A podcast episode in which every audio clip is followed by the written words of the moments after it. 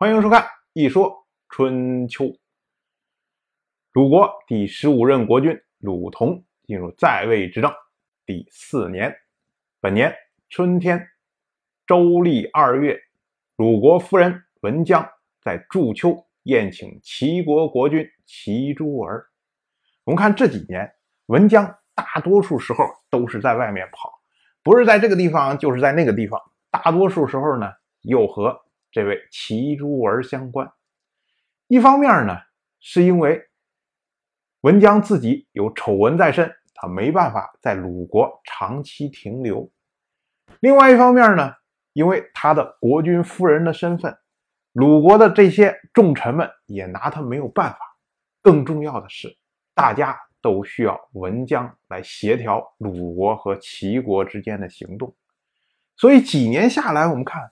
春秋对于文姜的记录，甚至超过了当代的国君鲁同，仿佛他就是一个鲁国的小国君一样。到了本年的周历三月，楚历正月，我们这是头一次提到楚国的历法。楚历正月又称作京师。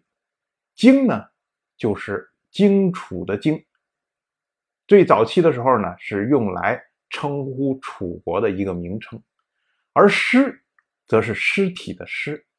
我们要知道，春秋时代有所谓尸礼，尸礼呢，就是让一个家族或者一个家庭里面没有成年的小孩子，然后让他站到上面，然后装成是。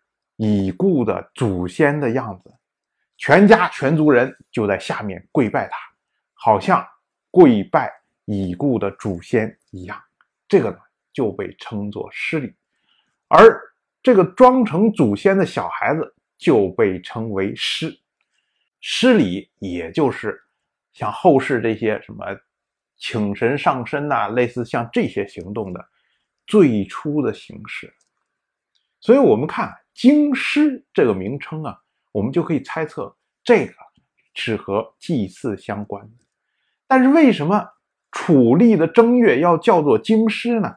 在今天我们所知的非常有限，甚至楚历的正月叫做京师这个事情本身，也是在非常近代的时候才确认下来。这个要说起来，就要说一九七五年从湖北。云梦县睡虎地挖出来的秦简，其中呢有一份秦简是秦国月令和楚国月令的名称对照表。我们要注意，全世界所有研究历史考古相关门类的这些人，最喜欢的东西是什么？就是对照表，因为一套制图、一套文字、一套体系。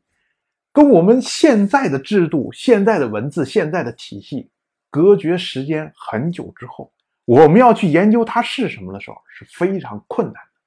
但是呢，你有另外一套的文字、一套的制度能够与它相对照，这样就很容易来破解它原来的含义。比如说，像大英博物馆镇馆之宝是什么？叫做罗塞塔石碑。这块石碑，你一看。一点也不起眼，就是一块大石头而已。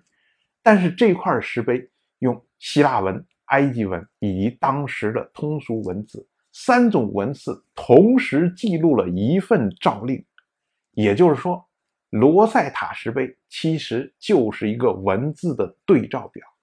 正是通过这个对照表，哎，这些考古学家们才能研究埃及文字所记录的内容是什么。所以大家都喜欢对照表，但是呢？能够发现的对照表其实是非常有限，因为在一个文明中，它的文字也好，它的体系也好，它在自运作的时候，它很少会需要与其他的东西来做对照，只有两个文明相冲突的时候才会出现。为什么在睡虎地的这些秦简中会有秦国和楚国月令的对照呢？因为秦楚之间世代通婚，关系非常的近，所以才会有对照的需求。也正是因此呢，我们才知道，在楚历中的正月叫做京师。当然，我就这么一说，您就那么一听。谢谢收看。如果您对《一说春秋》这个节目感兴趣的话，请在微信中搜索公众号“一说春秋”，关注我。您不仅能得到《一说春秋》文字版的推送，还可以直接和我互动交流。我在那里等待您的真知灼见。